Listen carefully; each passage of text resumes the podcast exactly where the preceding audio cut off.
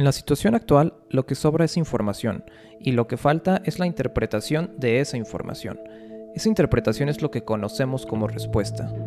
Se sabe que utilizamos las respuestas y las historias para darle sentido a nuestra realidad. Pero hay que tener mucho cuidado con aceptar las respuestas y las historias de otros para explicar nuestra realidad.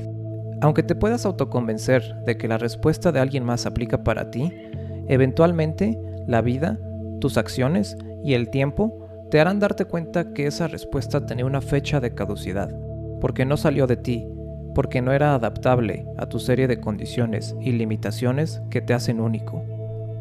¿Por qué? Si hoy en día existe una ventana enorme al conocimiento que se llama Internet, parece que somos menos capaces de generar respuestas para nosotros mismos y para la sociedad. Por supuesto, esto solo aplica para las personas que tenemos el privilegio de tener acceso a esa ventana. Lamentablemente, existen condiciones materiales que pueden limitar el acceso a la información. Pero aún siendo conscientes de estas limitaciones, seguimos viviendo en la época donde existe el mayor acceso a la información. Pero sobre todo, y lo más peligroso, tenemos el mayor acceso a la desinformación y a las respuestas fáciles. De nada nos sirve tener una gran cantidad de información si no tenemos primero la intención de interpretarla, para sacar conclusiones propias. El flujo de información que hoy existe es tan grande como el de una cascada.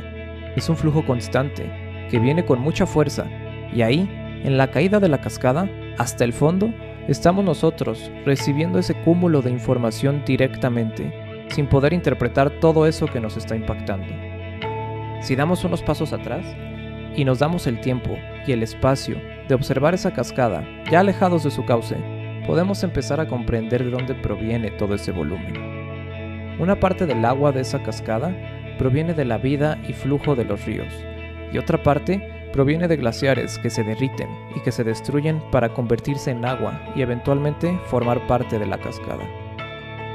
Lo que pasa con la gran cantidad de información que tenemos es lo mismo. Proviene de muchas personas o sociedades, cada una con una historia y propósito diferente, pero que eventualmente todas se juntan en este flujo final de información que llega a nosotros. Es imposible que podamos sacar alguna conclusión útil de todo ese mundo de información. Tenemos que ser selectivos, y eso significa ser conscientes de lo que estamos omitiendo. Significa saber que estamos eligiendo una opción sobre el resto, y que creemos que esa opción que estamos eligiendo es la correcta en ese momento. Respuestas hay muchas, pero respuestas que se adapten a tu serie de condiciones y limitaciones no son tantas como creerías. Solo intenta limitar el ruido de afuera, enfocarte y escucharte a ti mismo. No se trata de encontrar respuestas fáciles que alguien más pensó por ti.